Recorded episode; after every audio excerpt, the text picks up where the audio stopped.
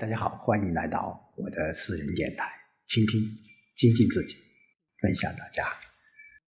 那今天也可以说是我们年前啊，是农历的年前的最后一期，还是像上一周一样，我们年越来越近了啊，我们也希望我们一起，我们共同。和大家一起，呃，在二零一四年能够有新的收获啊，新的发展。好，今天我们继续和大家一起来分享庄子的智慧。我们接着上一章。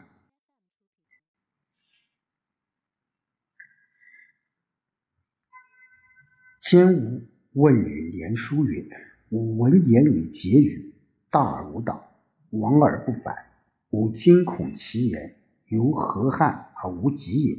大有敬庭，不近人情也。嗯，上一章我们上一小节，我们说到了这个尧让天下于许攸啊，说到了这个呃，我们如何的去对待啊有用和无用。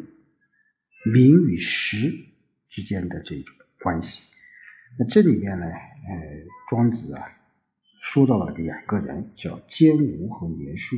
啊，这也是传说中的古代的这种修道之人吧。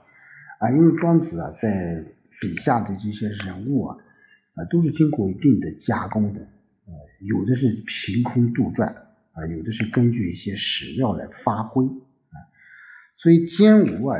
和年叔这两个人啊，他们两个对话啊，就监吾就问年叔说：“我听婕妤啊，呃，说话大而无党啊，说出去的话啊，这个婕妤我要说一下是，也是高士传以为姓陆名通，字婕妤，是春秋时楚国的一个隐者吧。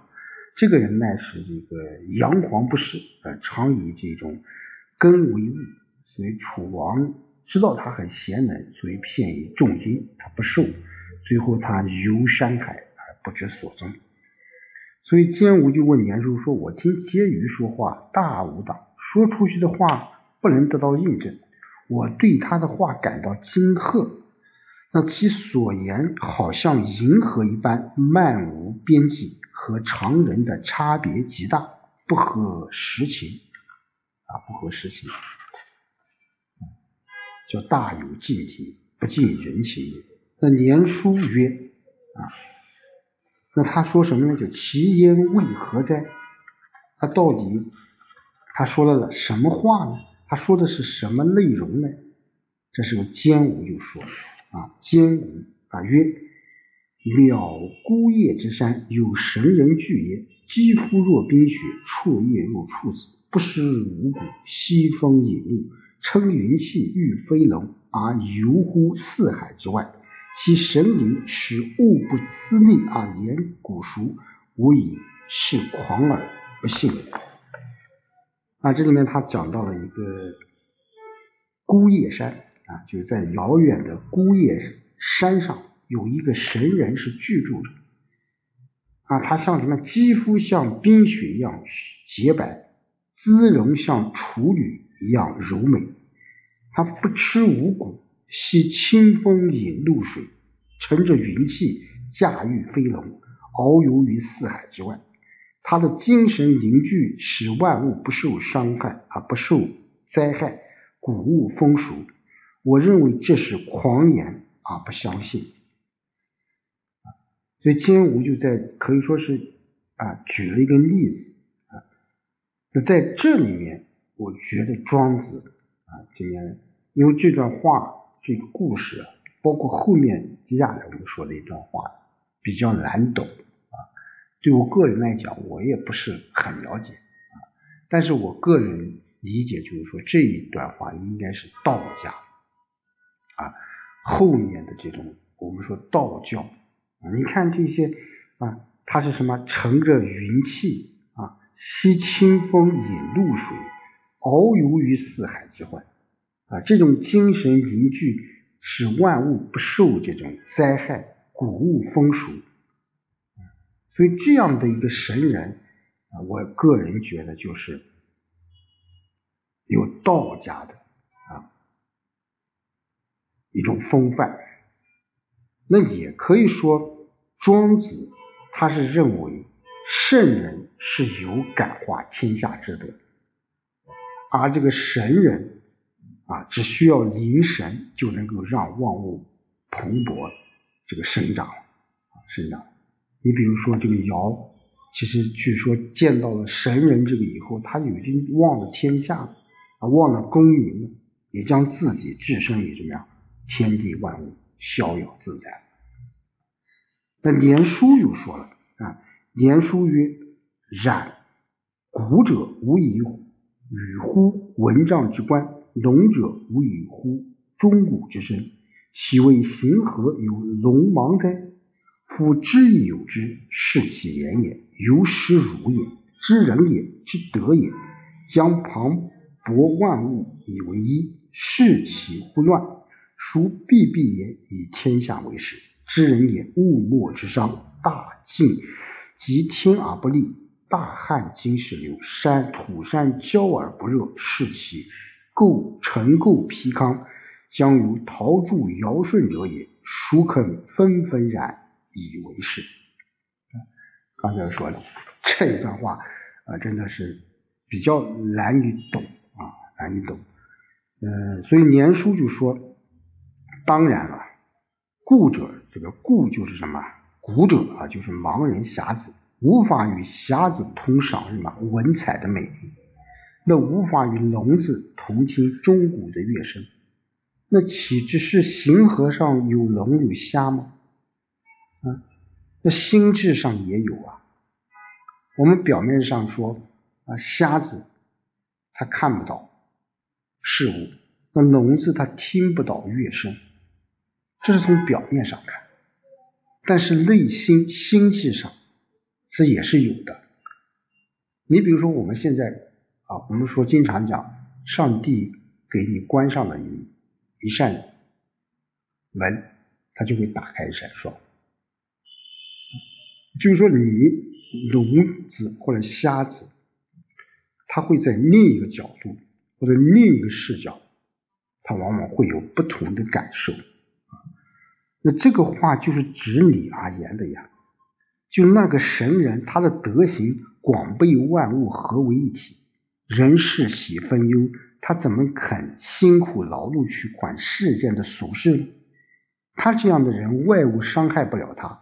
大水滔天而不会溺死，大旱使金石融化，土山枯焦，而他也不会感到什么热。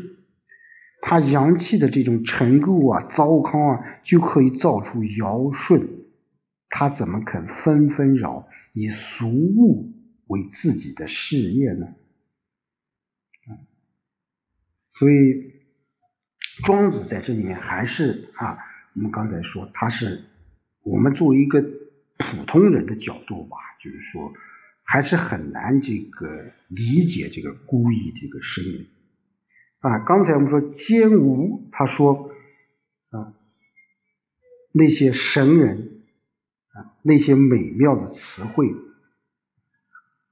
我们在现实生活当中也会遇到，就是往往有一些这些与我们常人格格不入这些人呢，我个人觉得。他往往他们也有他们另一个世界的这种啊观点啊观点，所以那些特立独行的人，我们要多多的理解他，或许他们会在另一个视角或者另一个角度、另一个世界来去看问题啊。你比如说我们，爱因斯坦，对不对？霍金啊，他们这些人你感觉到都是很很不一样的。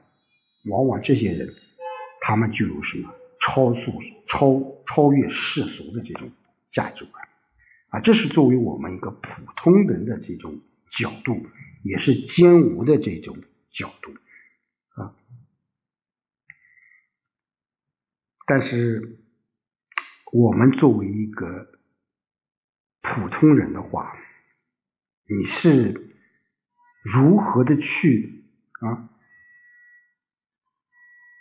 认识我们自己的内心啊自己的内心啊？这其实就是我们连书的啊连书的这种啊观点了，就是他认为我们说很多很多一些。事物，你只有什么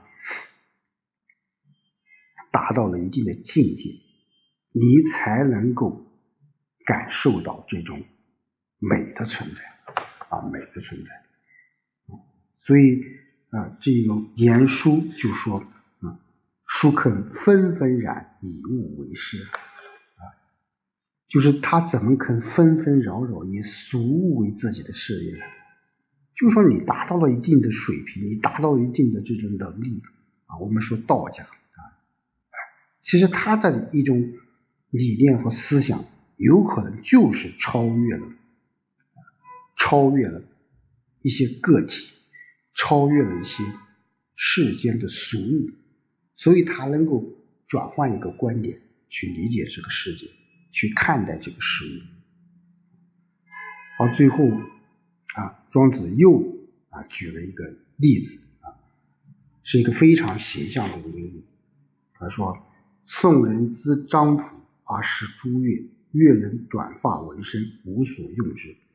遥治天下之民，平海内之政，往见四子，遥孤叶之山，汾水之阳，遥然丧天下矣。”啊，天下。啊，就是宋人呢，讲到宋人到越国去卖帽子这个故事啊，就一个宋国人到越国去贩卖这种缨冠，哎，也就相当于现在的帽子。这个越国这个人呢，他们呢不留头发，那身刺花纹，根本用不着帽子。嗯，紧接着他又说：“尧治理天下万民，安定海内的政事。”到遥远的孤叶山和汾水的北面去拜见四位得道的高士啊，四子啊，王离、师薛、毕一和许由。这四位高士，他不禁茫然啊，忘记自己是什么，是一国之君啊，啊，一国之君。所以通过这个小小的这种例子，我们说。其实还是刚才我们的这种前面所说的啊，兼无他是用世俗之眼去观这个神理是无法理解的，而连书呢，他是用道的眼去观神理，才观到了神女身上所蕴含的大美。你包括啊，后面我们讲这个宋人。宋人，你去到越国去卖这个帽子啊？越国人他不留头发，他身似花纹，他根本用不着帽子。你说你你你你你能卖掉这个帽子啊？卖掉这个帽子，直到什么？诶，尧去孤叶山，包括到汾水的北面去拜这些得道高人。他也慢慢的什么理解了什么是用啊，什么是无用，包括后面什么是忘啊，我觉得是作忘，就忘记自己是一国之君，也是我也是一个普通之人。我不知道呃各位有没有这种体会？我们越到一个层次，越到一个阶段啊，我们有可能就成为孤家寡人。那你比如说，我们为什么古代的这种啊君王要自称为寡人？真的，你到了一定的层次，你就是一个人啊，就是一个人。你只有把你无论从身份、从心理啊，你要降到和我们普通人一样，你这样你才能够真正的体会到什么是什么。平等，什么是逍遥啊？什么是逍遥？什么是美啊？什么是世俗。那你也只有这样，你才能够更进一步的来感知到这世间的美好。我不知道我的这种理解对于不对，但是我想每一个人去学庄子，或者说它里面的很多一些语言，我个人觉得都会有不同的理解啊。只要我们本着这种学习的心态，我想一定会在这些古老的文字当中。会有所体悟，会有所啊得到。好，今天就和大家说到这里，我们年后再见。